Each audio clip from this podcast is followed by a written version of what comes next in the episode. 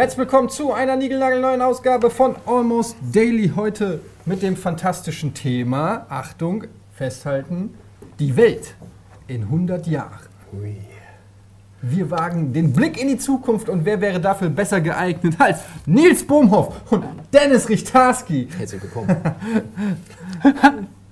So, ähm, jetzt kommt ihr. Ja. Unterhaltet mich. Also in 100 Jahren ist die Erde nicht mehr da, Das- weil nämlich gerade ein Wettlauf stattfindet zwischen der Atombombenindustrie und meinem Telefon, das auf dem Asphaltboden Vibriert. vibriert. Ist wichtig, aber ich mach das mal aus. So. Nee, äh, in 100 Jahren gibt es die Erde ja nicht mehr. Ach so. Und wir haben, machen dieses Almost Daily, um euch zu warnen, bringt euch noch in Sicherheit. Alpha Centauri ist ein warmer Ort, der noch relativ unbesiedelt ist, zum Beispiel. Nils Stradamus. So. Aber gibt es auch einen Grund, für, warum die da ist oder lässt du es einfach mal? Algen. Ja. Die Algen, äh, wenn man mal die Algenentwicklung sich der letzten zwei Wochen anschaut, sieht man ein sprunghaftes Vermehrungsverhalten der nordeuropäischen Alpenalge. Und die Alpenalge ist so dermaßen auf dem Vormarsch, dass vermutlich in 100 Jahren die Erdbevölkerung nur noch aus so einem grünen Klumpen besteht, dass jegliches Leben erstickt wurde durch die Alge. Das ist aber nichts Schlimmes, so eine Florifizierung. Man kann ja nicht immer nur deflorieren, oder? Das ist ein interessanter Ansatz, Herr Tarski. Was sagen Sie dazu? Ich habe zum ersten Mal das Wort Florifizierung gehört. Gibt es das wirklich oder hast du dir das gerade ausgedacht? Nee, ich, keine Ahnung. Ja. Jetzt gibt's das. Das gibt es jetzt. Florifizierung Das habe ich direkt mal notiert. Ihr dürft das nicht benutzen. Nee. Das gehört offiziell mir. So, jetzt aber mal Butter bei die Fische. Lass uns mal ehrlich sein. In 100 Jahren. Ich weiß ja, nicht mal, wie man es schreibt, ne? Flori, Fluoro. Flori. Du sollst sonst tatsächlich nicht da hingucken. Hör auf zu spicken. ähm, in 100 Jahren wird sich ja vieles ändern, vor allen Dingen in technischer Hinsicht. Ähm, Ja, es gibt viele Bereiche. Es gibt, ne? es gibt, du wissen? Ja, es ist äh, interessant, äh, was ich, es gibt ja so viele Gebiete, wo sich was verändert. Zum Beispiel, ich werfe mal eins ein, Gentechnik. Ja, wir hatten ja vor ein paar Jahren hier Dolly, unser Genschaf. Ach so. Ich dachte, hm, Können wir dafür einen Tusch ein, irgendwie bauen? Wegen Genen. Ja, mit Ä. Ja. Ähm, aber zum Beispiel hatten wir vor ein paar Jahren das äh, äh, Klonschaf Dolly war es, ne? mhm. Nix zu Dolly. Dolly Buster, Videospiele sowas. reden oder sowas? Oder irgendwas Lustiges? Wieso? Jetzt lass doch mal. Ja, lass ihn doch mal jetzt den? Ansatz, Jetzt, äh, jetzt er einfach- muss ihr ja mal die Tür öffnen. Ihr, ihr seid echt so krasse Dolly. Torpedos. Ja, wenn man mal überlegt, so, man kann ein Schaf klonen, man kann mittlerweile irgendwie, der Simon hat mir neulich einen Link geschickt, also neulich, gestern, heute Nacht, ähm, dass man mit einem 3D-Drucker ein, eine funktionierende Lunge ausgedruckt hat. Ich glaube, es war eine Niere oder so, aber ist ja egal. Was, Organ. Niere? Ich glaube, Lunge hätte mir besser gefallen, aber Ja. ähm, wie auch immer, ein, ein Organ. Ja. Und ähm, klonen, man kann mittlerweile sicherlich von der reinen Technik her ist es möglich, dass man auch Menschen klonen kann, ähm, auch wenn es noch aus äh, ethischen Gründen nicht gemacht wird oder gemacht werden darf. Aber ich bin mir sicher, von der rein wissenschaftlichen, vom wissenschaftlichen Stand wäre es möglich. Ähm, was glaubt ihr, wie in 100 Jahren, weiß ich nicht, zum Beispiel medizinisch Fortschritte ähm, sich darstellen? Ist der Krebs zum Beispiel dann noch ein Thema? Also wenn wir in 100 Jahren den Krebs nicht besiegt haben, dann wäre ich echt enttäuscht. Jetzt echt? Ja, klar. Hallo? Die haben mittlerweile AIDS fast besiegt. Ja. Kann man nur mal erwarten, dass...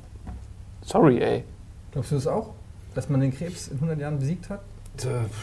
Also ich dachte bis vor zehn Jahren noch, dass man jetzt irgendwie Zähne züchten kann, sodass ich mir nie die Zähne putzen musste, was ich die letzten 20 Jahre nicht gemacht hatte, weil ich fest davon ausgegangen Ja. bin. Scheiße, Aber das ist, ja, ja, das ist ja jetzt nicht der Fall. Ja. Und ähm, jetzt muss man halt zum Zahnarzt und gucken, was man mal damit macht. Ähm, Ob es in 100 Jahren klappt mit Krebs, wage ich deswegen zu bezweifeln. Ich war schon einmal optimistisch, ich möchte nicht enttäuscht werden. Mhm. Ja gut, aber ich meine, diese Einschätzung beruht ja auf keinerlei medizinischen Erkenntnissen. Sowas besitzen wir nicht. Wir besitzen nur die Gabe der Lüge. Und ähm, ich finde es äh, erschreckend, dass ihr darüber lacht. Aber gut, also ich, ich glaube tatsächlich, lass uns nicht so lange über den Krebs reden, das weiß ja keiner. Ich glaube, dass dieses miese Aber- Drecksschwein von Krebs in 100 Jahren hier vom, von der Landfläche gefegt es wurde. wäre so, wie du sagst. In Ja. 100 Jahren gibt es also keinen Krebs mehr. Doch, es Ähm, gibt noch Krebs, aber er wird behandelt werden wie ein Schnupfen. Okay, das ist. Oh, Sie haben Krebs. Ja, Nehmen Sie dann diese äh, Ta- Lutschtablette. Oh, die schmeckt nach Erdbeere. Haben Sie noch eine, die nach Himbeere schmeckt? Ah ja, nehmen Sie diese. Und dann ist der Krebs besiegt. Gut, das ist ja quasi das Gleiche. Das bedeutet aber ja auch, äh, wäre dann eine Überbevölkerung zum Beispiel ähm, die Konsequenz? Oder was würde passieren, wenn plötzlich Menschen, weiß ich nicht, durchschnittlich 110 Jahre alt werden? Das hat ja auch Auswirkungen. Ähm, das ist richtig. Zum Beispiel das Renteneintrittszeitalter müsste rapide nach oben gesetzt werden, mindestens auf. Das berühmte Zeitalter der Rente, des Ja? Renteneintritts. müsst in, auf das mindestens hochgesetzt werden auf 68,2 Jahre, wenn nicht 69 Jahre vielleicht, um einer, also das ist ja, sonst tun die ja nichts mehr, die machen ja nichts mehr dann. Aber ähm, was ich viel interessanter, also ich finde diesen Ansatz interessant, weil ähm, man kann das ja noch viel weiter stricken. Und ich bin ja der Meinung, ich habe also so eine persönliche Verschwörungstheorie von mir, dass ähm, die Medizin auf den Punkt der Unsterblichkeit zuläuft, ähm, indem man natürlich dann irgendwann die Notwendigkeit des Alterns in den Griff kriegt. Das habe ich, glaube ich, schon mal in irgendeinem Almost Daily, aber guckt ja eh kein Schwein, ähm, äh, gesagt. Weil das Altern ist ja irgendwie, das ist ja ein biologischer Prozess. Und es, und es gibt ja auch Tiere, die nicht altern. Zum Beispiel? Ja, irgendwie so ein, so ein Quallengelump, irgendwie, was einfach unsterblich ist. So. Und es gibt ja auch Tiere, die können Körperteile rekonstruieren, regenerieren. So die berühmte Eidechse, Wer kennt sie nicht? wenn, wenn die vor Angst ihren Schwanz fallen lässt, also den hin, also Hinterlauf, läufigen Schwanz, dann wächst er halt nach. Oder auch so der Quastenflosser oder was das alles ist, wie so was? Quastenflosser, äh, die irgendwie so irgendwelche äh, Armgeräte da nachwachsen lassen können. Also es ist biologisch möglich und alles, was biologisch möglich ist, kann man auch reproduzieren. Und gerade, äh, du hast ja auch Genetik schon irgendwie ins Spiel gebracht und äh, da kann man ja auch super rummanipulieren, weil äh, die Genetik ist ja sozusagen der, die Programmiersprache des Körpers. Und wenn man die zur Gänze verstanden hat und genau weiß, welcher äh, Hebel bewirkt was, dann kannst du ja theoretisch alles ändern. Angefangen bei so lapidaren Sachen wie Augenfarbe oder Bartwuchs ähm, bis hin Ja, aber klar, aber wo, wohin führt das dann? Also was, wenn es wirklich so ist, dass man, wie gesagt, die, Te die Technik da ist und gehen wir mal davon aus, Ja. die Gesetzgebung lässt es irgendwann zu. Du kannst also einen, einen künstlich kreierten Menschen schaffen. Also das, das fängt da an, dass du zum Beispiel in 3D-Druckern, äh, das ist jetzt natürlich jetzt der prähistorische Anfang dieser Epoche, aber wenn der 3D-Drucker irgendwann ähm, in 100 Jahren. in 100 Jahren soweit ist, dann kannst du da wie selbstverständlich Organe ausdrucken. Alles, was du brauchst, ist ja ein organisches Grundmaterial, mit dem du arbeitest. Und äh, dann gehst du zum Arzt. Ja, entschuldigen Sie, Ihre Lunge sieht nicht so gut aus, kein Problem. Lass ich die mal eben äh, nachdrucken. Haben Sie eine neue Lunge? Kannst du das nochmal machen? Sehr gut. Also in höherer Geschwindigkeit, weil in 102 Jahren geht es schneller als Ja. in 100 Jahren. Und ähm, dann hast du ja irgendwann die, also sagen wir mal so, worauf ich hinaus will, ist, ich glaube, dass alle Probleme des Alterns irgendwann medizinisch in den Griff gekriegt was werden. Und dann bist du an dem? Punkt, Ja. an dem man nicht mehr sterben muss. Und dann ist die Frage, wie sieht die Welt dann überhaupt aus? Und wenn du jetzt zum Beispiel, vielleicht hast du eine Zweiklassengesellschaft. Die einen können sich diese können. Medizin, exakt, die können sich das leisten, ihren Körper immer neu auszustatten mit Ersatzteilen. Ähm, oder wie auch immer das aussieht. Vielleicht kann man ja auch ein paar genetische Codes umschreiben und dann wird der Prozess des Alterns einfach aufgehoben. Ähm, und dann ist doch die Frage, wie sieht die Gesellschaft aus? Ist das für jeden verfügbar? Gibt es da eine gesetzliche Regulierung? Gibt es einen Schwarzmarkt? Gibt es reiche Leute, ähm, die über dem Gesetz stehen und sich permanent ähm, Ist das nicht jetzt schon reviven? so? Also zum Beispiel in ärmeren Ländern kann sich eben nicht jeder, der, weiß ich nicht, irgendwie eine kaputte Lunge hat oder ein kaputtes Herz, kann sich dann so eine Herztransplantation nicht leisten. Ist ja jetzt im Prinzip schon so. Ja, klar. Ich meine, in Deutschland haben wir ein relativ, glaube ich, sehr soziales, ähm, auch nicht unaus, also es ist trotzdem unausgeglichen, so mit privaten Krankenkassen, was es da alles gibt. Äh, da wird man ja, selbst wenn du einen Schnupfen hast, wirst du ja schon bevorzugt behandelt, wenn du irgendwie äh, Privatpatient bist gegenüber einem Kassenpatienten. Also es ist nicht, jeder ist auch in Deutschland nicht gleich, aber in anderen Ländern, in Amerika selbst äh, oder auch in, über Afrika und so müssen wir wahrscheinlich gar nicht reden. Da gibt es natürlich eine Mehrklassenmedizin. Wenn es so ist, dass Menschen aufgrund der wissenschaftlichen und biologischen Erkenntnisse oder medizinischen Erkenntnisse quasi, ob sie jetzt unsterblich sind oder 300 Jahre alt werden, wie auch immer, sei mal dahingestellt, aber wie verändert sich die Welt dadurch? Wenn man mal den Gedanken weiterspinnt, dass, dass Menschen... Also wenn du den weiterspinnst, dann denke ich ja nicht an Standardlunge, sondern dann will ich die geile Lunge, Lunge 2000, die irgendwie noch besser atmen kann. Aber das wäre dann Lunge 3000. Ja, Lunge 4000, 5000, ne, dann hast du, bist du wieder im Strudel des Upgradens und ähm, musst eventuell eine ganze Menge Geld dahin verlatzen, musst gucken, wie lange du dein Leben finanzieren kannst. Dann geht es nämlich nicht nach Zeit, sondern wie lange kann ich mir das Leben leisten, weil die neuen Sachen werden eventuell immer teurer oder sowas. Die Schere klafft ja immer weiter auseinander, nur noch die ganz, ganz Reichen können sich die neue Lunge leisten. Aber ich denke dann eher an, an bessere Organe, Organe, die irgendwie übertreffen das, was unsere Organe jetzt können, äh, nicht unbedingt kybernetisch, sondern bleiben wir mal bei biologisch, dass die irgendwie stärker sind, dass du irgendwelche Stoffe damit einbaust oder die Muskeln von vornherein einfach stärker sind, dass du besser gucken kannst. Ähm, das würde ich interessant finden, wenn man zu so selbstgewollten Mutanten wird. Und was passiert dann? Also angenommen, lass uns mal wirklich überlegen, wie die Welt dann aussehen könnte. Also ich stelle mir das so vor, aufgrund der medizinischen Entwicklung gibt es sozusagen den Supermenschen. Er ist stärker, er lebt länger, er kann höher springen, schneller laufen, besser sehen, was, was auch immer. So rein von den physikalischen Fähigkeiten her ist er, ähm, mhm. ist er besser. Es wird ja bei Star Trek alles schon einmal durchgespielt und da hat Captain Kirk dann diesen Übermenschen auf einem fremden Planeten verbannt, weil der sich nicht anpassen konnte. Mhm. Von daher hat Star Trek eigentlich die Frage schon fast beantwortet. Star Trek already did it. Ja, ähm, ja, aber wie sieht dann, also wenn man es jetzt mal hier auf der Erde überlegt, mhm. wie es aussehen würde, angenommen, es wäre zum Beispiel so eine Elite, so eine Bourgeoisie, die sich das leisten kann, ähm, und die sind einfach super. So, ich stelle mir das so ein bisschen vor, ich will nicht über Vampire reden, aber Vampire haben ja auch quasi Superpowers und sind ja so ein bisschen immer der Adel gewesen. Wenn es da so eine Schicht gibt, die einfach ein bisschen krasser ist als die anderen. Das ist wahrscheinlich genau wie früher, wo irgendwie die Land, wie heißen sie, Landwirte, die ähm, ihre ganzen Latifundrien oder wie sie heißen, verteilen und Latif das waren ja auch alles nur diese, diese kleinen Menschen, die, die alle mit äh, 30 Jahren gestorben sind, weil sie sich nichts leisten konnten, was irgendwie ihr Leben irgendwie verbessert, weil sie geschunden wurden. Aber die reichen Leute, die in ihrem Schloss saßen und den Zehnten immer einkassiert haben, die, ja. denen ging es gut. Das ist ja im Grunde genau so. das Gleiche. Denn. Ja, das stimmt. Ähm, das wird sich noch, ähm, wird sich absolut erneuern, diese. Und das Geile ist, interessant ist ja im Prinzip, du sagst Vampire, aber wenn dann so diese reiche äh, Oberschicht, ja, sich quasi erneuert und ewig lebt so, oder nahezu, dann trinkt ihr quasi das Blut der Schicht unter ihnen, um sich diesen Lebensstandard aufrechtzuerhalten. Denn ähm, irgendwann, wie du richtig sagst, geht es nicht mehr darum, sich vielleicht irgendwie das krasseste Schloss der Welt zu kaufen, sondern ähm, der, der Antrieb ist, ewig zu leben. Weil das, bisher ist es immer, ähm, ich glaube, das ist der, der, älteste Antrieb der Welt, die Suche nach dem heiligen Gral, das ewige Leben, Indiana Jones. Ähm, und wenn du es dann aber wirklich hast, das, das reale, die reale Möglichkeit, ewig zu leben, dann streben natürlich die Leute auch danach und werden vielleicht auf dem Weg auch viel skrupelloser.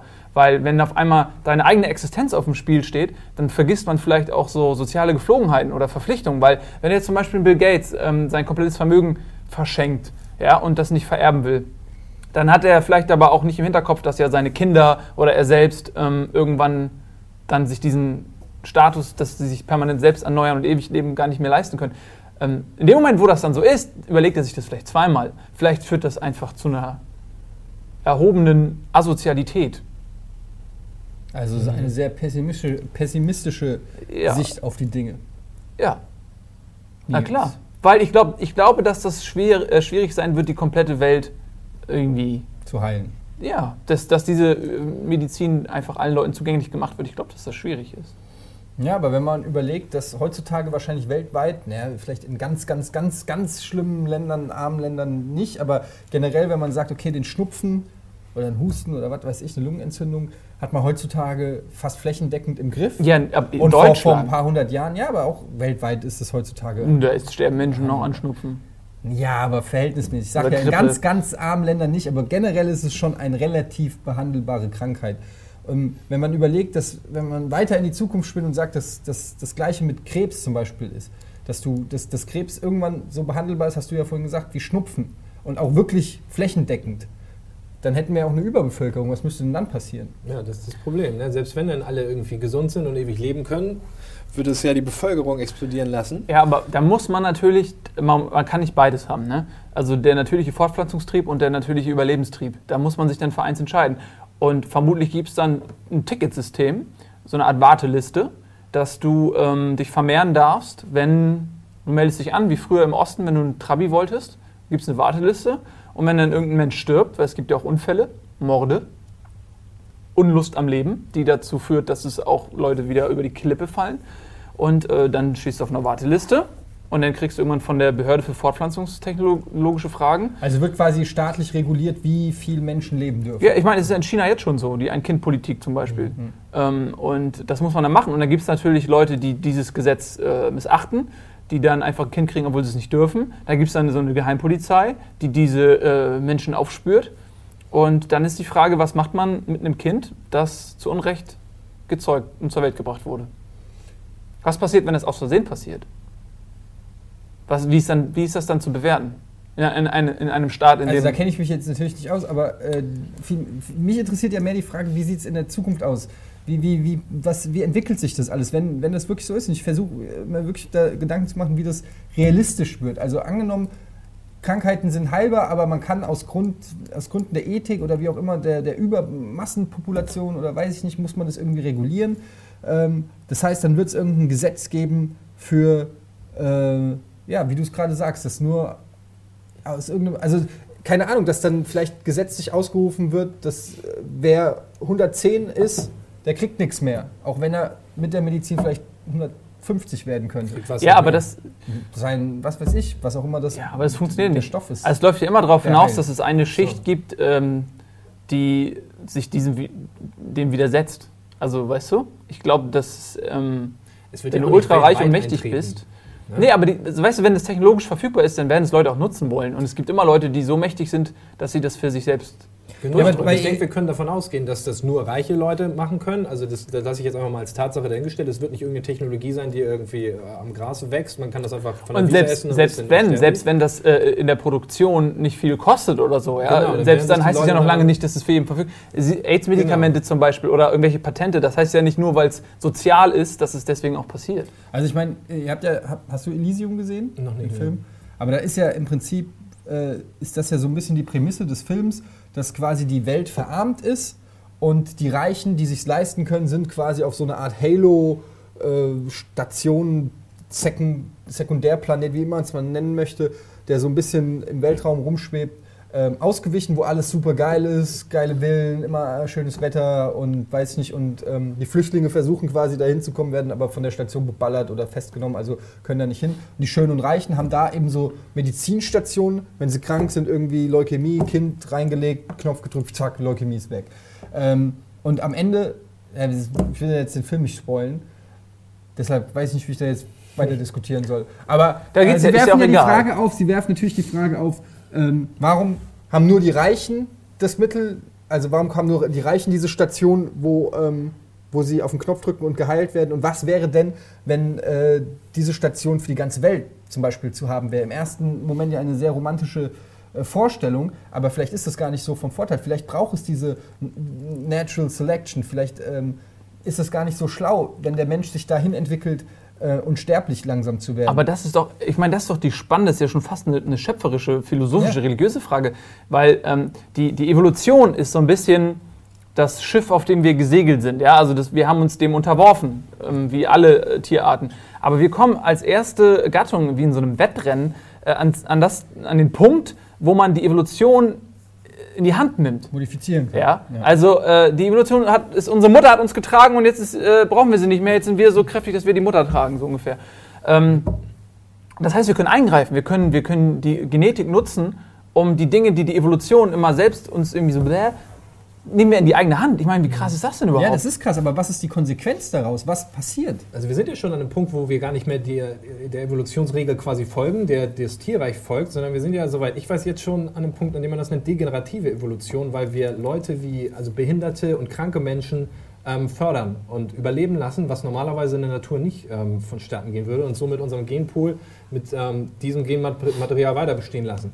Und äh, das kann natürlich dann am Ende ein Boomerang werden, wenn die Evolution das extra alles so macht und am Ende Die, ja, äh, ja, also so, so, so ähm, natürliche Selektionsdinge, aber auch ähm, was, das ist ja nicht nur Krankheiten oder so, sondern generell das Ausschlussverfahren vielleicht. Ja, das ist heutzutage so, ist es, dass Leute, die vielleicht erfolgreich sind, aus anderen Gründen sich nicht fortpflanzen, weil das nicht mehr ihre oberste Prämisse ist. Die sich vielleicht aus Karrieregründen dafür entscheiden, oh, ich warte noch ein bisschen. Andere Leute hingegen, die vielleicht nicht so optimal ausgestattet sind, die vermehren sich aber noch häufig. Also das ist das, was du meinst wahrscheinlich, dass es eher so, dass es die Selektion nicht mehr gibt. Weil Ja, also was wie ich den Dennis verstanden habe, passiert schon dieser Eingriff in die, in die Ja. Evolution. Ne? Aber Ja, im genau. Prinzip in dem Moment, wo einer Aspirin nimmt, greift er ja schon ein. Also du nimmst ja irgendwas Künstliches, Vielleicht was noch nicht bei Aspirin als Beispiel, aber jetzt, wenn man, wenn man von Leuten spricht, die krank sind, die die Evolution aussortieren würde, würde, da greifen wir ein. Wir quasi canceln die Evolution in dem Moment und sagen, okay, du bist krank, wir haben die Technologie, wir lassen dich weiterleben. Und ähm, die Natur hätte eigentlich gesagt, okay, ähm, kein gutes Genmaterial, Ende. im Gelände. Es ist, es ist dünnes ja, Eis, aber auf dem ich mich bewege. ja, deswegen total. muss Deswegen bin ich auch ähm, vorsichtig, was ich sage. ja, Ja, aber es ist ja so. Es ist ja, es stimmt ja. Ja. Ein Tier kann ja auch nicht irgendwie sein äh, ein, to- ein ka- kaputter Fuchs. Ja, der kann ja nicht irgendwie, äh, wird ja nicht von seinem Vater in die nächste Klinik geschleppt und kriegt Antibiotikum oder so und Ja, wird dann ja. wieder fit, sondern ein kaputter Fuchs stirbt Ja. wahrscheinlich. Das ist sowieso das nächste Thema. Was passiert, wenn Antibiotika ähm, ihre Wirkung verlieren? Dann Genau, hat man die genau. ganz schnell wieder Das die ist nämlich das nächste Aber Problem. Dann haben wir Cure for Cancer und dann haben wir unsere eigenen Antibiotika, ähm, die uns töten. ähm, zum Beispiel. Aber ich meine ja auch, dass man, wenn man in die Evolution eingreift, dass man solche Dinge dann ja auch ähm, verhindern kann oder beheben kann. Also das sind dann, wenn es genetische Krankheiten oder Nachteile sind, ähm, dass man die eben beheben kann. So. Das ist ja technologisch dann möglich. Die Frage ist halt immer noch, wie, wie wird unsere Welt in 100 Jahren? Wie, wie, wie wird sich das alles gestalten, wenn man mal überlegt, was alles heutzutage möglich ist? Ich rede nicht nur von, von biologischen oder medizinischen Erkenntnissen, auch von, weiß nicht, wie das Internet und, und, und diese Konnektivität äh, die Menschen verändert. Äh, ich habe mir da viel Gedanken drüber gemacht. Ihr habt ja auch schon äh, hier bei Almost Daily drüber geredet, die Zeit vor dem Internet, ja. Ähm, wenn man jetzt 100 Jahre weiter äh, spinnt, also wenn man, wenn es quasi keine Generation mehr gibt, die nicht vernetzt ist. Ja, wir sind ja so ein bisschen die letzte Generation, die noch so ein bisschen beides kennt. Alles, was jetzt kommt, ist vernetzt. So, Punkt. Ähm, in 100 Jahren sind wir irgendwie wie, wie, wie Methusalem oder äh, weiß ich nicht, äh, wie Plato Ja, ja, oder wir so. treten so, so, Shows auf und erzählen, wie die Leute, die Ja. erzählen, wie es im Zweiten Weltkrieg war, Genau, erzählen so, wir von der Zeit. so Zeitzeugen quasi, ja. Und äh, in 100 Jahren stelle ich mir halt vor, weiß ich nicht, dass, dass äh, sämtliche Informationen irgendwie in Chips vielleicht schon im Kopf drin sind. Okay, jeder kriegt einen kleinen Chip oder so. Lass es von mir aus 200 Jahre sein, egal, es wird irgendwann kommen, weil Daten lassen sich ja auf, äh, also was man festgestellt hat, ist, dass früher waren die Festplatten so und haben, weiß nicht, 100 Megabyte speichern können. Heute passt auf so einen Kugelschreiberkopf irgendwie ein Gigabyte so ungefähr. In 1000 Jahren noch mehr und das heißt, du kannst unfassbare Datenmengen, Wissen und so weiter auf kleinstem Raum speichern und weitergeben und so. Was, was wird das zum Beispiel äh, verändern? Wie, wie, wie wird das sein? Wie werden Menschen in 100 oder 200 Jahren ähm, sein? Das finde ich eine total interessante Frage. Also ähm, der, es gibt ja auch diesen, diesen Begriff der Singularität, ja, und die, dieser technologische Ansturm, also wie so ein das Analogzeitalter, und dann kommt irgendwann dieser Punkt, äh, weißt du, mit einer leichten, und dann zack, fast wie eine 90-Grad-Kurve. Und wir befinden uns ja im Prinzip in dieser Kurve. Äh, wir kommen aus dem Analogzeitalter und nehmen jetzt so Gas auf. Und ähm, dadurch, dass jede technologische Entwicklung basiert auf einer anderen, aber wieder drei andere ermöglicht, ähm, ist es äh, überproportionell schnell die Geschwindigkeit, mit der das vonstatten geht, wenn das denn jetzt so weitergeht und nicht irgendein Bruch kommt in Form von einem Kometen oder äh, der Alpenalge, äh, die das Ganze jetzt aus anderen Gründen stoppt. Nehmen wir mal an, es geht so weiter, ja, dann, dann überschlägt sich ähm, das, die Entwicklung und dann gibt es, glaube ich, auch viele Dinge, die man jetzt noch nicht absehen kann, weil zum Beispiel dieser, diese Geschichte mit dem 3D-Drucker, ja, wo wir jetzt noch so ein bisschen naiv drüber reden, weil unsere Fantasie das auffüllt, was wir nicht wissen. Ähm, aber das ist ja im Prinzip der, äh, auch, auch aus Star Trek entnommen, der, wie heißt er noch? Cochrane? Nein, dieses Gerät, wo du da sagst, Cochrane? Computer, ich hätte gerne heißen Themen Zitrone. Replikator. Replikat, Dankeschön. Ähm, das ist ja eigentlich eine völlig so eine naive Erfindung aus dem Star Trek-Universum, hätte man ja auch nicht gedacht, dass das mal passiert. Fuck it, und im Prinzip ist es ein Replikator. Und wenn das wirklich funktioniert, dass der, stell dir mal vor, du kannst damit Nahrungsmittel herstellen oder äh, eben auch Organe, sonst was. Du hast ja ganz andere Möglichkeiten. Das erweitert ja dein, dein Spektrum an Dinge, an die du jetzt denken musst, ins Unermessliche. Und es gibt, glaube ich, viele Erfindungen, die wir noch nicht auf dem Schirm haben. Ja, ja, und klar, deswegen ist ja- es so schwierig, dass. Aber ähm, wir, wir wollen ja auch das wollte ich ja auch, genau, wollte ich nur Ja. einleitend sagen. Aber ich glaube, dass ganz, ganz viel ähm, auch technologisch einfach wird. Ich glaube, dass wir uns erweitern, ganz viel, auch unsere Realität erweitern durch Technologie, Augmented Reality und so solche Sachen. Ähm, Google-Brille ist, glaube ich, nur der Anfang. Irgendwann ist es da vielleicht in der Kontaktlinse. Ich habe zum Beispiel Ja. mal, ich hatte äh, ja früher ein tolles Kinoformat namens Cineclash, das keine Sau geguckt hat, weshalb Ja. es gecancelt wurde. Und in diesem Format hatte ich einmal einen Gast, der war Experte für äh, so 3D-Technologie und so Mhm. Kram. Und da habe ich den auch gefragt, so was er glaubt, wie so, äh, was so in Zukunft ist, weil jetzt so 3D so groß im Kommen ist und so weiter. Und ähm, was halt so das nächste große Ding ist. Und da meinte er Hologramm. So, und dann meine ich, wie jetzt Hologramm. Dann meinte er quasi, äh, der Unterschied von 3D und Hologramm ist ja quasi, dass es äh, wirklich im Raum komplett 360 Grad anzugucken ist. Das heißt, dass die Kinos, dass du nicht mehr in einem Kino, hier sitzt der Zuschauer, da ist der So Art Film, sondern genau, wie so ja. ein, oder dass du mittendrin stehst und rumläufst quasi Mhm. im Film selber, ja. Und dass die Filme auch so inszeniert werden, dass äh, Star Trek, Holodeck. Genau, Holodeck. wie das Holodeck ist ist, das ja, kommt ja. ja Hologramm, Holodeck, ne, macht ja, Sinn. Ähm, aber dass halt das wirklich, dass es eine Technik ist, die schon existiert, die ist noch nicht so ausgereift. Habe ich auch schon gesehen. Ich habe Ja. mit zehn Jahren war ich in Frankreich mal in irgendeinem Technologiepark. Da waren alles so seltsam architektonisch gebaute Gebäude, in denen irgendwelche Sachen vorgestellt werden, wie krass die Wissenschaft ist. Und da war auch ein, es war natürlich ein Videospielautomat. Und da war eine Kuppel drauf, eine Glaskuppel, ähm, symmetrisch. Und Ah, in der das Mitte, kenn kennst du das? gesehen, ja, ja. Und da ist so ein, so ein Revolverheld drin gewesen. Und du hattest einen Joystick und dieser, dieser Revolverheld war wirklich ein Hologramm. Das war eine Kuppel, du konntest rumrum gehen, das war dreidimensional und der hat verschiedene Zeitebenen bereist und musste immer reagieren schnell und die abschießen. Aber das, das gab es schon vor zehn Jahren, das habe ich schon gesehen. Mhm. Es Ich gibt ja- nur, dass es das jetzt noch nicht. Snoop Dogg hat neulich ein Konzert gegeben, wo ein virtueller Tupac quasi auch mit, diesem- mit, mit ja Hologrammtechnologie. anderes, Ja, ja, aber ne? ich meine, Das das ist ist, auch ein Hologramm. es nee, das war es ja gerade nicht. es wurde ja reflektiert so- auf eine Scheibe oder Genau, sowas. es war nicht dreidimensional, es war nur aber der Effekt, also es, es hat äh, ausgesehen. Ja. Wie die Technologie auch immer Ja, dann okay. funktioniert, ist ja egal. Aber ähm, Ja, aber das ist Ja. zum Beispiel, stellt euch mal vor, diese, diese Tupac-Hologramm, nicht Hologramm-Technik wird irgendwann so aus, also so perfekt sein, dass du quasi. Nennen wir sie ab jetzt auch den Tupac-Hologramm-Technik. die Tupac-Hologramm-Technik. Ja. Ähm, die wird irgendwann so krass sein, dass du quasi nicht mehr erkennen kannst, ob das ein echter Tupac ist oder ein gefakter. klar. und dann kannst du tatsächlich, ich stelle mir das gerade so vor, das wird wahrscheinlich noch, das werden wir vielleicht sogar noch erleben, äh, dann gibt es einfach so ein Beatles-Konzert. Weißt du, gibt es hier in Hamburg, irgendwie in der neuen äh, Elbphilharmonie, die ist dann fertig klar. und so, weißt du? Und dann äh, ich glaube, sowas gibt es genau. aber auch schon. und dann gehst du auf so ein fucking Beatles-Konzert und es Mhm. ist einfach mal das echte Beatles-Konzert. Es, äh, weißt du, es ist nicht nur irgendein Scheiß. Oder du gehst zu Woodstock, ein, ein Hologramm-Woodstock. Weißt du, eine ganze Generation, die das nur aus Geschichtsbüchern kennt, kann noch mal hingehen. Oder so, weiß ich nicht, die Schlacht von Stalingrad. Ich meine, gut, die ist jetzt wahrscheinlich nicht so dokumentiert oder, oder Mhm. bildlich fest, aber es wäre bestimmt auch irgendwie möglich, so eine komplette Krieg, so einen kompletten Klar, Krieg, eine ein Schlacht eigener Industriezweig dann. Wenn du irgendwelche Sachen, irgendwann gehen dir ja die Ideen aus. Du kannst mit ähm, keine neuen Kombinationen mehr herstellen von irgendwelchen Matches zwischen Leuten, die leben und dann nimmst du irgendwelche Leute, die, die, die tot sind, oder aber aus verschiedenen Ehren kommen. Keine Ahnung, dann hast du irgendwie einen Fight Hitler gegen irgendeinen ähm, Zukunftsdiktator oder sowas und guckst, wer, wer, ist, wer ist krasser. Oder machst das Epic Rap Battles. oder Ja, genau, sowas in der Art. ähm, ja, was wollte ich sagen? Mehrere Sachen. Womit hast du angefangen? Ich habe angefangen mit, mit dieser Technik und Hologramm, dass, dass es sein kann, dass wir in Kinos dann Ach so, ja, ich sitzen, glaube, dass, ähm, dass also diese, diese Erweiterung der eigenen Wahrnehmung und damit verbunden auch die Möglichkeit, sich in eine Welt zu begeben, die nicht die reale ist. Ich glaube, dass das bei vielen Leuten zu einer Sucht führen kann. Weil wenn du dir vorstellst, du stöpselst dich irgendwie ein in irgendeiner Form, erweiterst du deinen Körper mit irgendwie Technologie und du bist in einer perfekt, wie in der Matrix, in einer für dich perfekten Welt, die einfach anders ist als die Realität. Und dann hast du immer die Wahl, okay, gehe ich in mein elendes Leben zurück mit meinen Problemen und Sorgen und körperlichen Wehwehchen oder bleibe ich in dieser Welt, die ich so eingerichtet habe, dass sie für mich perfekt ist.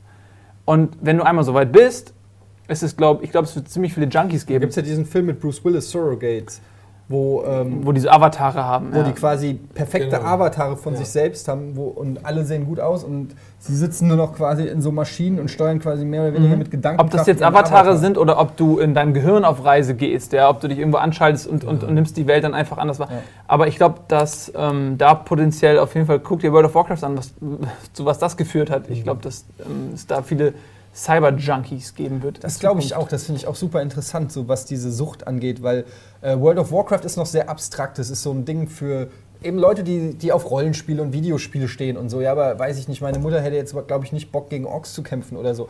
Aber in dem Moment, Warum wo sie würde er noch gegen die Menschen kämpfen? Weil sie ja selbst ein Ork ist. mag keine Mutter-Jokes. ähm, aber äh, Interessant halt- ist ja, dass irgendwie eigentlich die Notwendigkeit gar nicht mehr da ist, denn in, in, in ähm, dem Punkt ähm, in seiner lebendigen Form noch aktiv zu werden. Wenn man einmal den Punkt erreicht hat, man hat sich seine schöne Welt geschaffen, ist immer nur connected in seinem Sitz, sitzt die ganze Zeit da, erlebt alles virtuell. Das ist ja ein Zeitpunkt, wo wahrscheinlich alles andere, was wir jetzt machen müssen in der echten Welt, gar nicht mehr so notwendig ist. Essen holen, macht wahrscheinlich irgendwie ein Roboter. Schlafen kannst du in der Position, du wirst gefüttert, fortpflanzen, braucht keiner mehr oder sowas. Also du musst ja gar nicht mehr aufstehen. Deswegen ist die Frage, warum solltest du zurückkommen? Irgendwie Aber ist das, für jeden zu, äh, ist das für jeden zugänglich, diese Ja, das ist immer technologischen wieder die andere Frage. äh, Hilfsmittel? Das ist die Frage nach der Schere ähm, arm und reich. Die hast du Ja. natürlich überall. Aber gehen wir einfach mal davon aus, man kann sich das leisten. Ja, denn, denn hast du irgendwann den Planeten, wo wirklich alle wie bei äh, Matrix, in, jeder hat so seinen, seinen, seinen Cubicle, in dem er eingepfercht ist, in dem er nie wieder aufstehen muss. Und dann kommen irgendwann Außerirdische auf den Planeten und es sind nur noch Leute irgendwie in diesen ganzen äh, Maschinen drin und keiner wandelt mehr auf der Erde, sondern alle sind nur in ihrem virtuellen Raum. Und ähm, das ist so eine Möglichkeit, finde ich. Aber äh, ich, diese Fantasie, ich finde das total auch faszinierend. Ich liebe solche Gedankenspiele und auch alle Filme, die damit irgendwie zu tun haben. Aber jetzt mal ganz ehrlich, glaubt ihr, dass das so kommt? Glaubt ihr wirklich, dass das so kommt? Oder wird es dann irgendein Gesetz geben, das dann, weiß ich nicht, eingreift, um, um das eben dafür zu sorgen, dass die Menschheit sich nicht irgendwie Ja, es gibt ja Drops, die? Drogenberatung. Und die wird natürlich dementsprechend ausgebaut. Also nee, im Ernst, ich, ich glaube, dass es viele Menschen gibt, die keinen Zugang ähm, zu solcher Technologie ja, haben jetzt, wird. Ja. aber in 100 Jahren. Ja, aber auch da wird es nicht jeder haben. So. Und es hat auch nicht jetzt jeder irgendwie Apple-Telefon. Gibt es auch Leute, die sich das nicht leisten können. Und wenn, wenn sie dieses sich Apple-Telefon. ja, und wenn sie sich das leisten können, dann vielleicht auf, äh, auf Kredit oder so. Aber ich meine, es gibt. Äh, so, in 100 Jahren musst du dir alle zwei Stunden neues ja, ja, weil die Erneuerungsrate so hoch ist. Nee, aber ich glaube tatsächlich, dass es dass, dass, das nicht flächendeckend, weil der, was ist auch der Sinn? Was bringt das? Du musst ja irgendeine Form von Produktivität musst du dir erhalten. Es muss immer, glaube ich, Menschen geben, die gezwungen sind zu arbeiten. Absolut, ich, ich sehe das so wie du, weil ich meine, im Prinzip, wenn du dir, ich habe noch nie Heroin genommen, aber wenn man sich so überlegt, dass Heroin die krasseste Droge ist, die einem wahrscheinlich sehr, sehr hübsche, tolle Gefühle macht, trotzdem ist ja nicht jeder Heroin-Junkie. Also insofern wird es trotzdem wahrscheinlich immer noch Leute geben, die das nicht so nutzen, wenn die nicht abhängig werden, aber ich bin mir auch sicher, dass es auf jeden Fall nicht wenige geben wird, die irgendeinem, irgendeiner Form von virtueller Realität komplett verfallen Und ich glaube, dass es auch immer eine Gegenbewegung ähm, geben wird, die versucht, diesem Leben zu entfliehen, indem es extra sagt, ich bin jetzt ein Aussiedler oder ich gehe gehe zurück zur Natur, weil sozusagen die digitalen Vegetarier. ja so ungefähr, ja, das glaube ich schon. Das ist das gutes schreibt Wort, direkt ey. auf, ja. Ähm, glaube ich wirklich. Also dass es dann Menschen gibt, die dann auch damit nichts anfangen können und dann gibt es so Gegenbewegungen, wird ja alles wieder in, so wie Schlaghosen und dann gibt es auch zurück zur Natur als Trend. Äh, was ich aber auch noch äh, sagen wollte, das habe ich glaube ich auch noch mal in einem in irgendeinem Almost Day wahrscheinlich schon mal gesagt, ähm, weil wir bei Holodeck und so weiter waren. Ein Gedanke, den ich sehr interessant finde und den ich auch nicht für so weit hergeholt äh, erachte, äh, ähm, ist Geschichtsunterricht oder Zeitreisen. Also Zeitreisen werden möglich sein, ähm, aber ohne Interaktionsmöglichkeit. Und zwar in dem Sinne, dass wenn man sich überlegt, dass durch die ganze Welt schon diese Google Cars fahren, ja, und quasi Fotos schießen von dieser Umgebung. Entschuldigung, und und dass sich quasi an allen Häuserfassaden mittlerweile Kameras befinden, die das Geschehen aufzeichnen. Ähm, das wird alles noch gelöscht und so weiter, aber je weiter die Zeit voranschreitet, desto mehr von diesen ähm, Daten wird dann vielleicht auch gespeichert. Und dann hast du irgendwann die Möglichkeit, ein Abbild einer Zeit fotografisch zu haben von zum Beispiel Google, wie du es jetzt auch bei Google Earth hast oder so, ja, Google Street View. Du läufst ja durch die Gegend und hast ein, ein Abbild dieser Zeit, festgefroren in der Zeit, Leute im, in der Bewegung siehst du sie. Und du fährst dann weiter und du siehst richtig, ähm, wie sich diese Bewegung dann fortsetzen würde. Dadurch, dass hier das eine Foto ist so, das andere Foto ist so und die Zwischenräume, die nicht abfotografiert worden sind, die kann ein Supercomputer, den es natürlich dann geben wird, berechnen. Der sieht zum Beispiel, okay, da ist ein Auto hier, da ist ein Auto da und, und bla bla bla und der berechnet einfach das, was dazwischen passiert ist, animiert dann äh, das, was da zu sehen ist, animiert zum Beispiel eine Frau, wie sie dann so geht.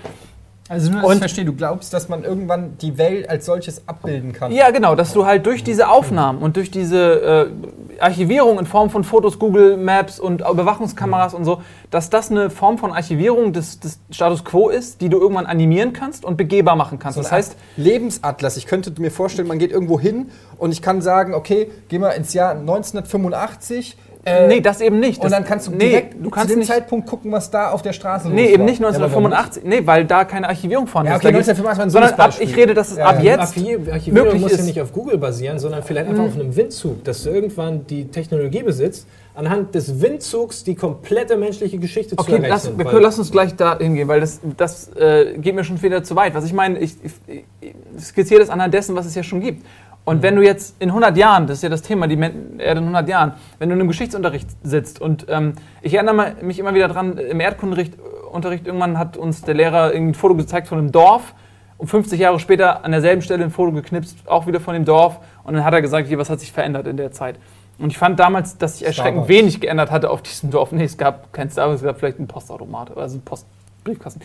Und du wirst aber in 100 Jahren die Möglichkeit haben, behaupte ich jetzt dreist, dass du dann sagst, okay, wir gehen jetzt ins Jahr 19, 2037. Und dann hast du dieses Hologramm, von dem wir gerade reden. Das wird dann über dich gespannt und dann siehst du sich bewegende Menschen, Gegenstände, Autos und kannst dich wie mit Google Street View durch diese Zeit bewegen. Du kannst natürlich nicht interagieren, das meinte ich vorhin. Aber das ist schon wie eine Zeitreise im Prinzip. Du kannst zurückreisen und du siehst, was hatten die Leute an, was wie. Aber vielleicht geht es sogar. Wenn, ich mal überlege, mit Augmented Reality oder so, stell dir vor, also ich glaube das auch, es geht so, man kann quasi die Welt ab einem gewissen Zeitpunkt X wird die Welt einfach äh, die, äh, ka ka kalligratografiert, kartikalo festgehalten als Karte, als wie eine ho äh, lebende Karte. Und man Archiviert. kann dann ja archiviert und kann die dann halt angucken. Und dann stattest du das Ganze noch mit einer KI aus, ähnlich wie jetzt, weiß ich nicht, bei GTA oder so. Und du kannst dann wirklich eingreifen. Du siehst hier, wie der Verlauf ist. Ja? Also die Leute gehen lang, der ist immer da zur Arbeit gefahren, das ist alles festgehalten. Und jetzt nimmst du dieses Auto und lässt es irgendwie in, in eine Wand fahren oder, oder weiß ich nicht, eine Ampelphase verpassen, um es nicht ganz Und so dann krass zu errechnet machen. er den Und dann, Butterfly-Effekt. genau, und dann errechnet er quasi ja, den Butterfly-Effekt, die Folgen, die das dann hat, weil die KI kann das ja dann ausrechnen, um zu gucken, okay, der ist nicht zur Arbeit gekommen, deshalb fragt der Chef irgendwie, wie bei Sims, wo ist der Typ geblieben und so weiter und kann dir quasi alternative ähm, Universen errechnen sozusagen. Und wenn man das dann wiederum benutzt, zum Beispiel für die Kriegsplanung, überleg mal so in 100 oder 200 oder 300 Jahren, ich weiß nicht, ich gehe immer so Ja, weit ja, in die klar. Zukunft, bis mein Argument valide wird. Ähm, vorausgesetzt, wir haben uns bis dahin nicht alle in die Luft gejagt. Und dann hast du da irgendwie so Stabschefs oder Generäle, die dann irgendwie Kriegsplanung machen und die können dann genau ausrechnen, okay, wenn ich den Panzer hierhin oder die Drohne oder was weiß ich, den Cyborg, was es dann auch immer geben wird, äh, wenn ich den angreifen lasse, die können dann von der KI direkt alle Folgen ausrechnen lassen, wie bei Civilization, wo der Computer deine Armee gegen meine Armee und du kannst dir direkt die Chancen ausrechnen lassen oder so und sie sehen, du hast keine Chance gegen die Keulenträger oder so. Es gibt äh, auch eine Star Trek-Folge, Star Trek Already Did, in der, ähm, haben wir, glaube ich, auch schon mal erwähnt, in einem anderen Zusammenhang, der so ein Typ ähm, auch so ein Zeitreise-Raumschiff besitzt und äh, versucht, irgendwie sein Volk zu retten, was irgendwie vernichtet wurde. Und dieser Computer auf diesem Schiff berechnet permanent Eventualitäten. Und dann gibt es so eine Prozentzahl, ähm, die angibt, wenn, wenn ich das und das jetzt mache, ist die Wahrscheinlichkeit, dass ich dann den Ausgangszustand wiederherstelle, so und so hoch. Und das funktioniert aber nie. Und seit tausenden Jahren sitzt er mit seiner Crew in diesem Raumschiff und versucht, ein Szenario nach dem anderen herzustellen, um es irgendwie wieder hinzukriegen und kriegt es halt nicht hin, weil es einfach viel zu komplex ist und viel zu viele ähm, Dinge einberechnet werden müssen. Aber die Idee, also ich glaube, für militärische Zwecke, gerade weil da ja eh immer das Geld liegt und da auch entwickelt wird und sicherlich auch viele Dinge, die wir im Alltag benutzen, irgendwie eine militärische Forschungsgrundlage haben. Das kann ich mir schon vorstellen, wenn man viele Informationen hat, dass man die alle in den Computer gibt, weil früher, du hast ja auch, Napoleon hat auch schon mal gesagt, irgendwie, dass äh, zwei Armeen stellen sich gegenüber und am Ende gewinnt derjenige, der die besseren Berechnungen angestellt hat, so ungefähr. Und wenn du das dann auf den Computer überträgst, das kann ich mir schon vorstellen. Ja. Krass, ey, Mann, ey, wenn man so drüber nachdenkt, Das ist so ein das bisschen sprengt so fast das Gehirn, ey. Wenn man, also wir denken jetzt, die Frage ist, wie ist die Welt in 100 Jahren? Na, du kannst die Frage auch auf 1000 Jahre ähm, irgendwie ausweiten, aber irgendwo muss ja auch so ein technologisches Ende sein.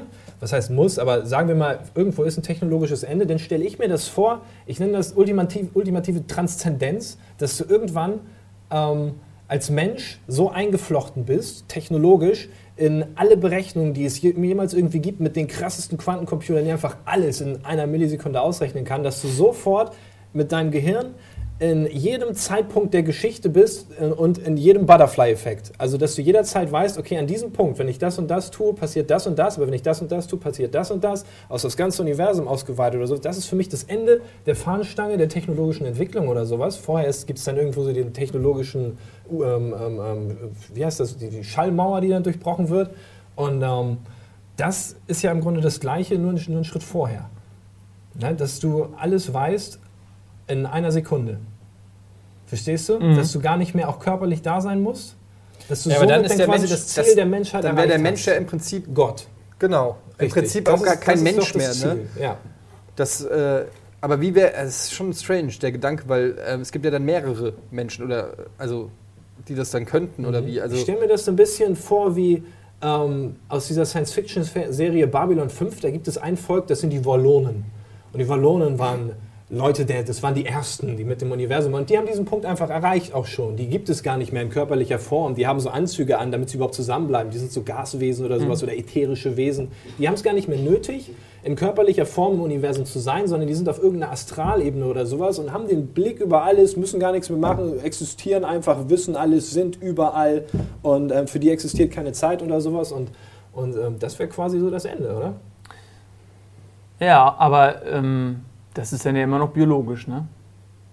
Und Ja, biologische- aber Technik auch. Ja, Und die- das, das äh, Ja, meine ich glaube ich, aber ja. auch, dass das irgendwie verschmilzt miteinander. Also Ja. irgendwann ist das, äh, wird aus, aus der Technologie und aus dem, ja, das wird irgendwann in, ineinander übergehen. Wie Aber gesagt, ich, mit dem Ma- in Mikrochip, 100 den- Jahren, das ist so, Ja, in 100 Jahren vielleicht nicht. Eben, das aber- meine ich. Ich glaube, weil was man in seiner Spinnerei mal vergisst, ist, dass man ja auch tatsächlich, sage ich mal, materiell Dinge verändern muss. Also das fängt ja schon an, der Transrapid ist auch eine überragende Technologie, die der Eisenbahn um Welten voraus ist. Der ist trotzdem nirgendwo gebaut worden. In Deutschland schon mal gar nicht, weil du einfach so ein funktionierendes Schienennetz hast.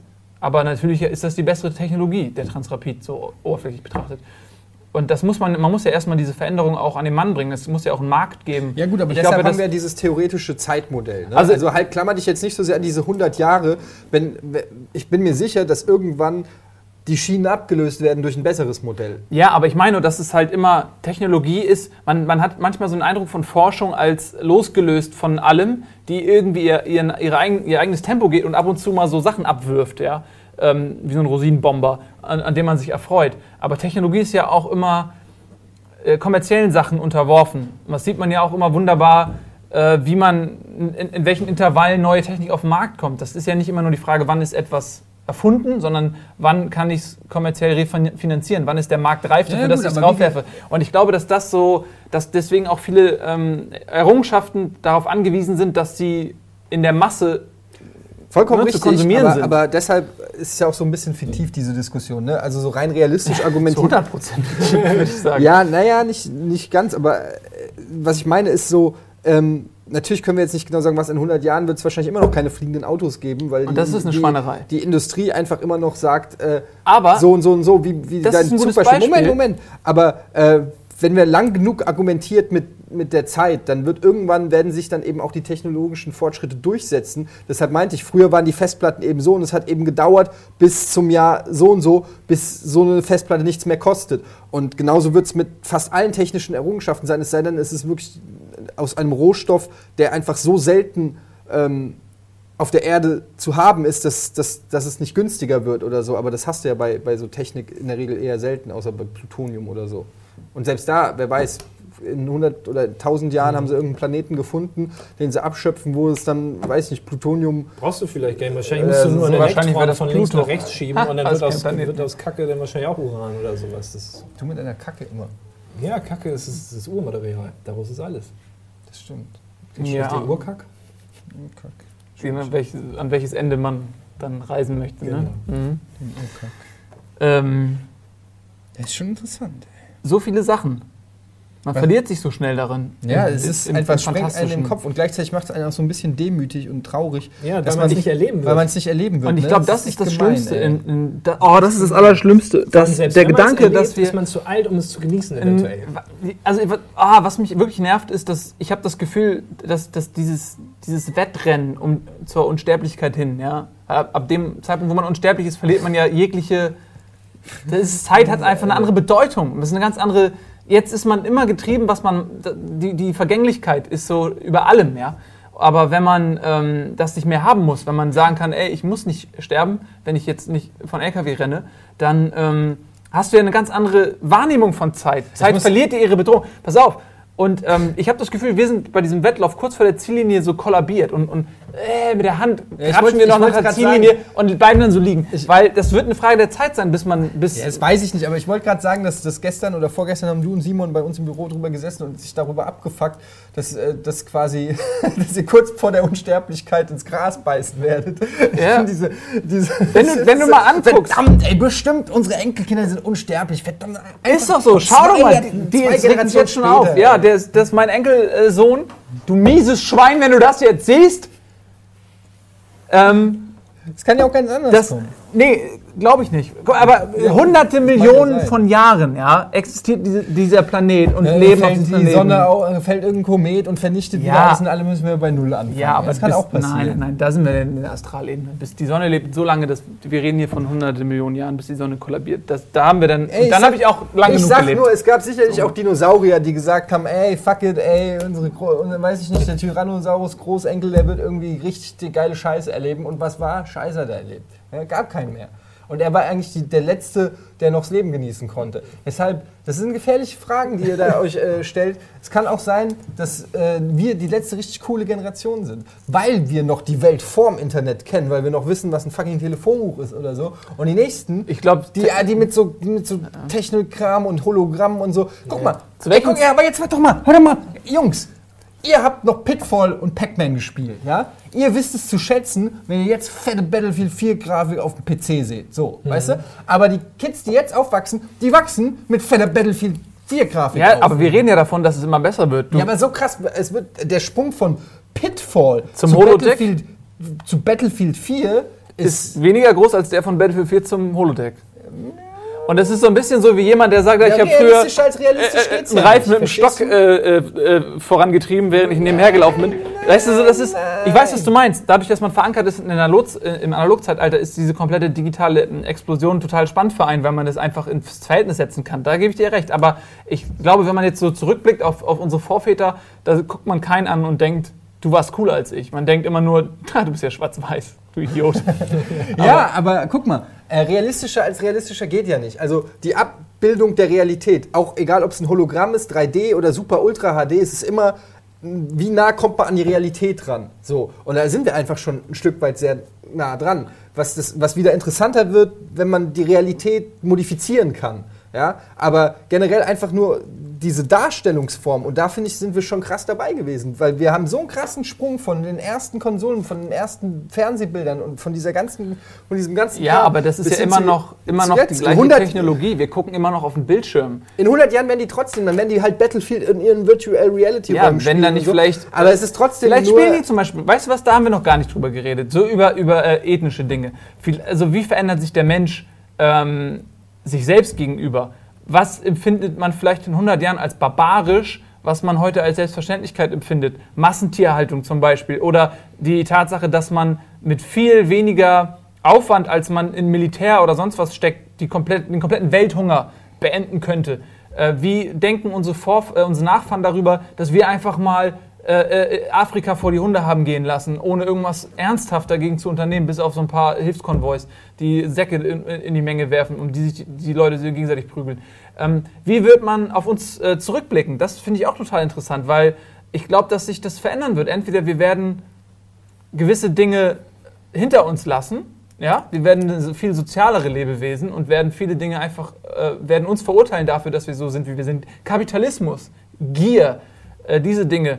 Äh, ich kann mir zum Beispiel vorstellen, in einer utopischen, nicht in einer dystopischen Zukunft, dass man vielleicht äh, auf den Trichter kommt zu erkennen, dass ein Milliardär zum Beispiel eine, ein, ein, ein völliger, eine völlige Anmaßung ist und asozial unmoralisches frei. Wesen. Und dass man vielleicht sagt, in 100 Jahren ist, fühlt sich der Milliardär selbst so schlecht, so wie ich mich fühle, wenn ich eine alte Oma verprügel, so fühlt sich der Milliardär, weil er nämlich weiß, dass es überhaupt gar keine Rechtfertigung dafür gibt, Milliardär zu sein, äh, während andere Leute hungern oder in Armut leben. Ähm, dass dieser kapitalistische Grundgedanke so weit aufgeweicht wird, dass man an einen Punkt kommt, wo man sagt, okay, äh, es ist, es, den Lebensstandard zu erhöhen ist super cool, aber ab einem gewissen Punkt wird es asozial, ähm, die, mein Reichtum oder mein Wohlstand dem, der Masse vorzuenthalten. Stellt euch mal vor, wir kommen an so einen Punkt. Ein, selbst, ein sich selbst regulierendes System, was dafür sorgt, dass Armut überflüssig wird. Das ist so wieder bei interessant. Star Trek, ne?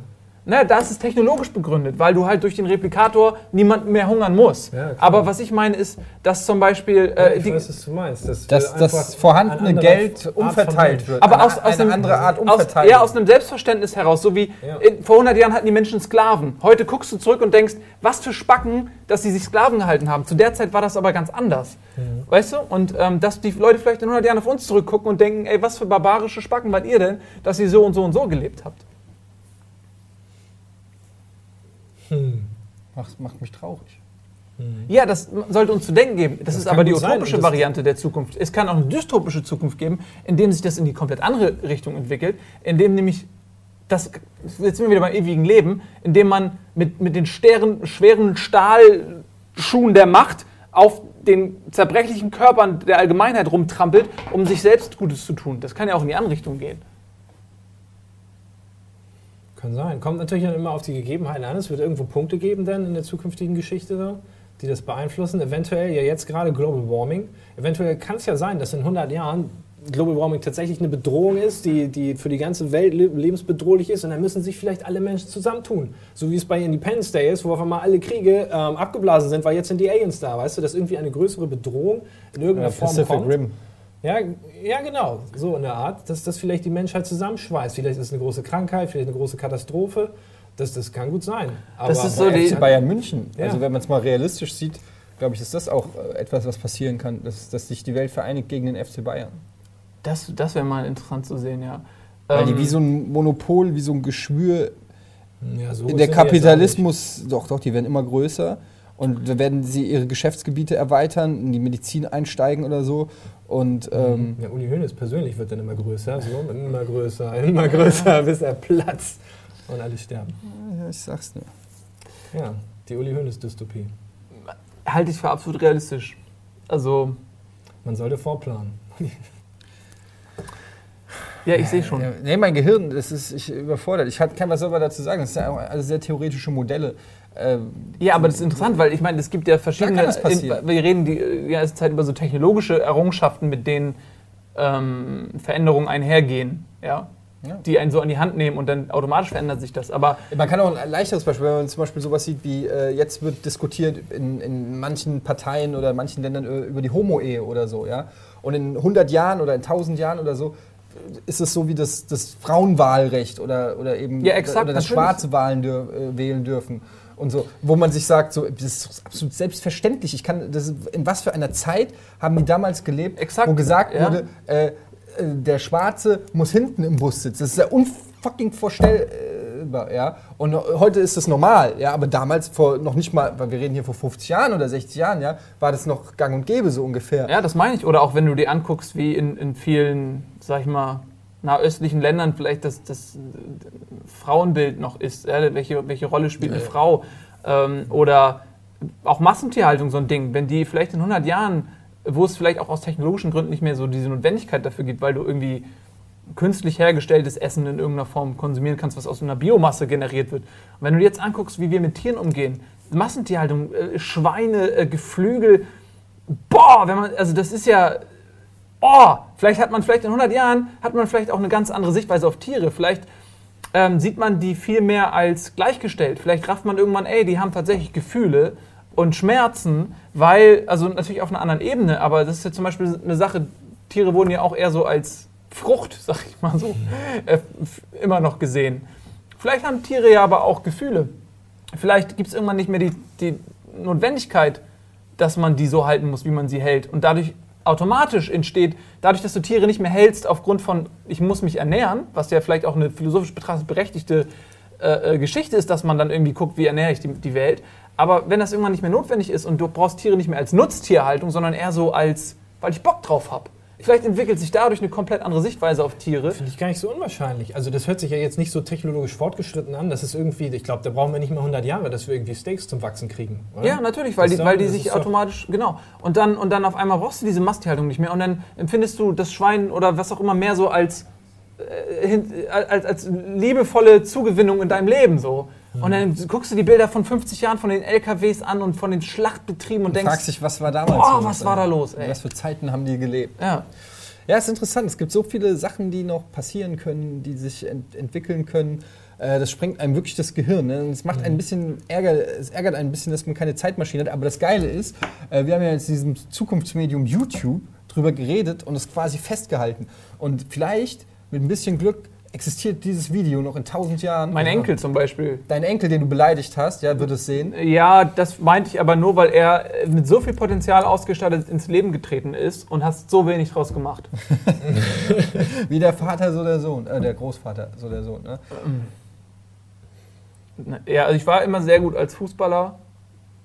er erzählen? Und ich hätte es auch also ich hätte als Fußballer richtig schaffen können. Ja, also wie gesagt, ich finde es äh, spannend, darüber zu reden. Man könnte noch Stunden äh, Theorien äh, spinnen und, und, und sich Gedanken machen und so. Äh, wir haben jetzt aber schon fast, glaube ich, eine Stunde gequatscht. Und ähm, ich weiß nicht, ich finde das super interessant. Ihr könnt gerne mal äh, auch mal eure Ideen und Vorstellungen und Philosophien hinschreiben. Es ist so interessant, was pa wird passieren eben auf, auf so einer, auf einer ethnischen Ebene, auf, auf einer technologischen Ebene, auf einer biologisch-medizinischen Ebene. Wie werden sich die Menschen verändern? Weil das ist ja wie dieser Butterfly-Effekt. Ne? Wenn du, wenn du äh, den Krebs heilst, was bedeutet das letztendlich? Wie verändert sich die Welt dadurch? Ja? Also, Wie, wie hat sich die Welt durch die Erfindung der, der Pille verändert alleine? Ja? Und solche Kleinigkeiten, ähm, das ist super krass, wohin die Reise geht, keiner weiß es, aber wir sitzen noch, sind wir alle an Bord und mal gucken. Also ich werde ja bei meinem gesunden Lebenswandel mit Sicherheit 140, 150. Ihr Spackus, sage ich mal, nippelt mit 60, 65 spätestens ab. Ähm, wenn ihr dann in der Spektralebene seid, könnt ihr mir könnt ihr, so, Mhm. könnt ihr mal, ka- Können wir eine, eine Karte gucken, schreiben. wie, lang, wie weit ich deine Knie noch tragen? Ja, ist ja egal, brauche ich ja nicht mehr. Nee, dann hast du nämlich den fliegenden Rollstuhl. Zum Beispiel, wie in Wally, so einer werde ich. Weißt du, so ein Dicker, der da in so einem schwebenden Stuhl Ist da sitzt. nicht mal auch ein Film mit Shaquille O'Neal, der im Rollstuhl war? Steelman oder so? Man of Steel. Man of Steel? Aber da war ein Superheld. Nein, du meinst mit ähm, äh, nicht Denzel Washington, sondern hier, wer, Morgan, nicht Morgan Freeman, sondern. Ich weiß überhaupt nicht, wovon ihr redet. Könnt ihr nicht jetzt ach nee, du, ich rede von Unbreakable. Nein, nein, nein. Aber das meinst Samuel gar Jackson. Nein, ich meine, Ähm, Sam, ich mein, Shaquille O'Neal war im Rollstuhl und äh, der konnte Echt? fliegen. Ja, gut, das ist Das ja ist auch- Man, Man of Steel, Ja? glaube ich. Ja. Okay. Egal. Aber was hat das? Das, wieso unterbrichst du die tolle Abmoderation jetzt? Wieso, weil Eddie so- möchte Shaquille O'Neal werden. Das musst du doch nur mal kurz festgehalten Ja, aber da fehlt ja nicht mehr viel. Na gut. Muss sich nur noch rasieren. So, nicht, ihr dürft jetzt nicht mehr reden. Ihr habt jetzt alles zerstört. Es war so ein schönes Fazit am Ende. Deshalb Ja. schweige ich jetzt noch mal noch hier kurz zwei, drei Punkte. Übrigens, wir haben folgende Begriffe heute gelernt: Florifiziert, äh, Quastenflosser. Gibt es die wirklich? Das ist, ja, super. Quastenflosser. Latifundrien. Klingt auch, äh, weiß nicht, könnte man echt äh, wie so ein Land, wie so ein entdecktes, ah, sie haben Latifundrien entdeckt irgendwie. Ähm, digitaler Vegetarier, Schlaghosen, da wollte ich dich noch fragen. Glaubst du, dass es in 100 Jahren äh, immer noch Skinny Jeans gibt? Ja, Oder ein also, anderer Trend, vielleicht so aufgeplusterte, weißt du, so Ballondinger. Ich meine, die Hose an sich hat sich ja immer verändert. In den 70ern die Schlaghosen, dann die Blue Jeans, jetzt sind sie so ein bisschen enger und dann gab es noch dazwischen gab's noch die Baggy Pants und so. Das finde ich total interessant, wie wohl der Hosentrend so in 100 Jahren sein wird. Was werden die für Hosen tragen? Vielleicht so mit Flügeln oder Hoden außen dann oder Die so. Hoden außen? Ja.